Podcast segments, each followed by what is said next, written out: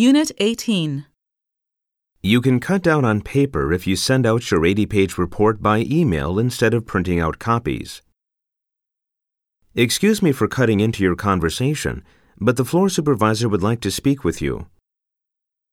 One ingredient of our health supplement formula comes from a country with an unstable government, so we run a risk of having our supplies cut off in the event of a coup. After our competitor cut out doing ads on primetime TV, their sales went down by 40%.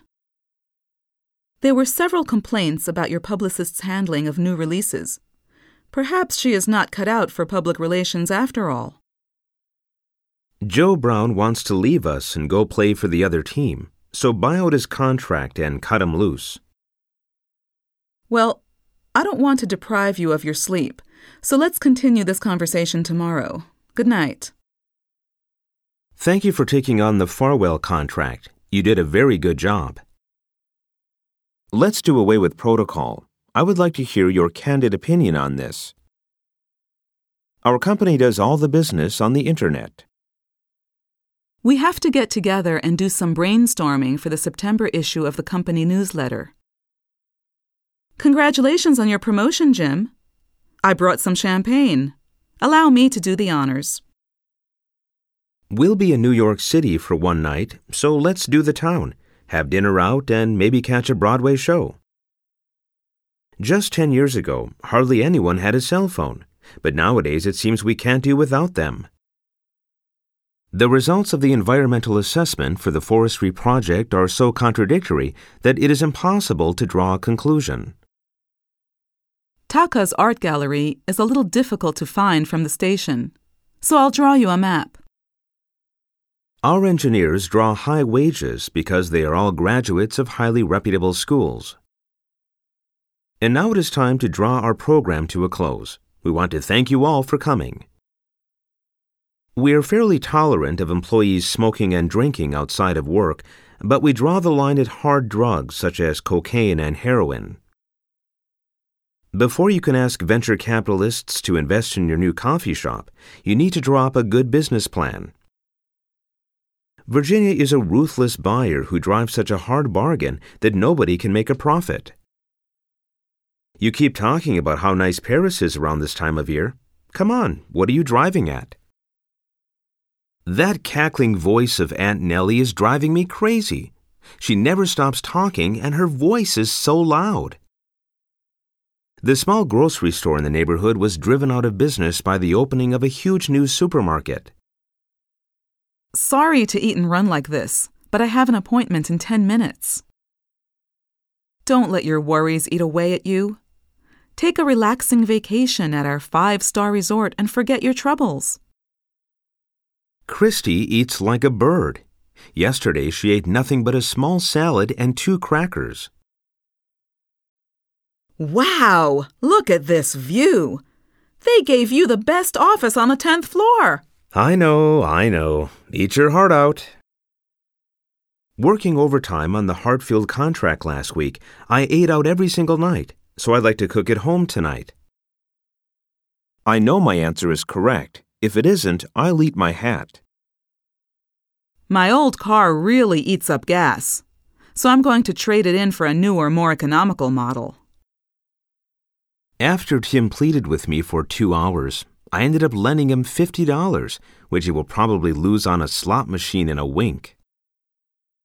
When negotiations between management and the union fell apart, 250 workers were laid off.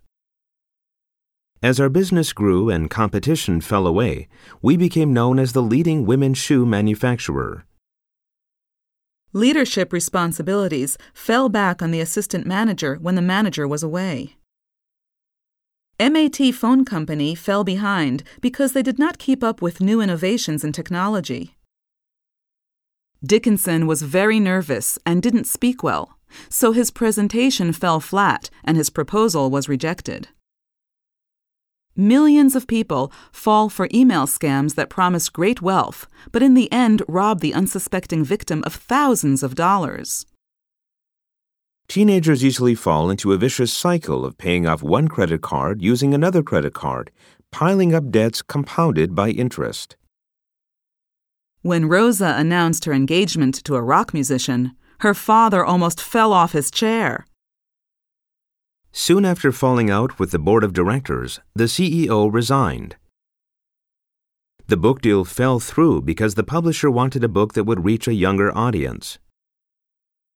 You will feel awkward standing on the stage in front of an audience of 200, so be sure to wear an outfit that gives you a boost in confidence. I felt disgusted at the deceit and hypocrisy of Wilson's business dealings and decided to cut off all ties with him. Do you feel like having a drink after work tonight? The message in our ad for diamond rings has to be that receiving a gift of diamonds will make you feel loved. There is no dress code at our company.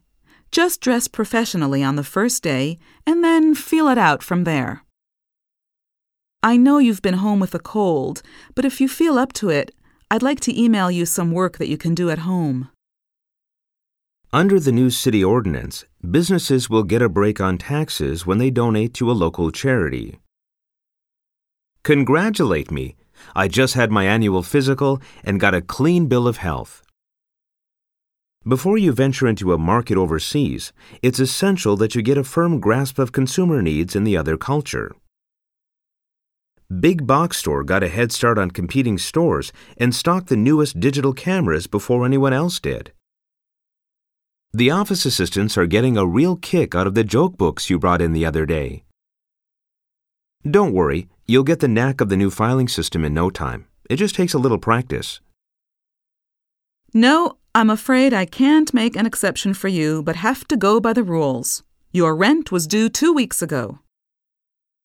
My winery went down the drain after a serious drought destroyed the vineyards. Maya expected that Peter would treat her to lunch, but she was shocked when he suggested they go 50 50. The law abolishing the death penalty went into effect a year after he had been executed.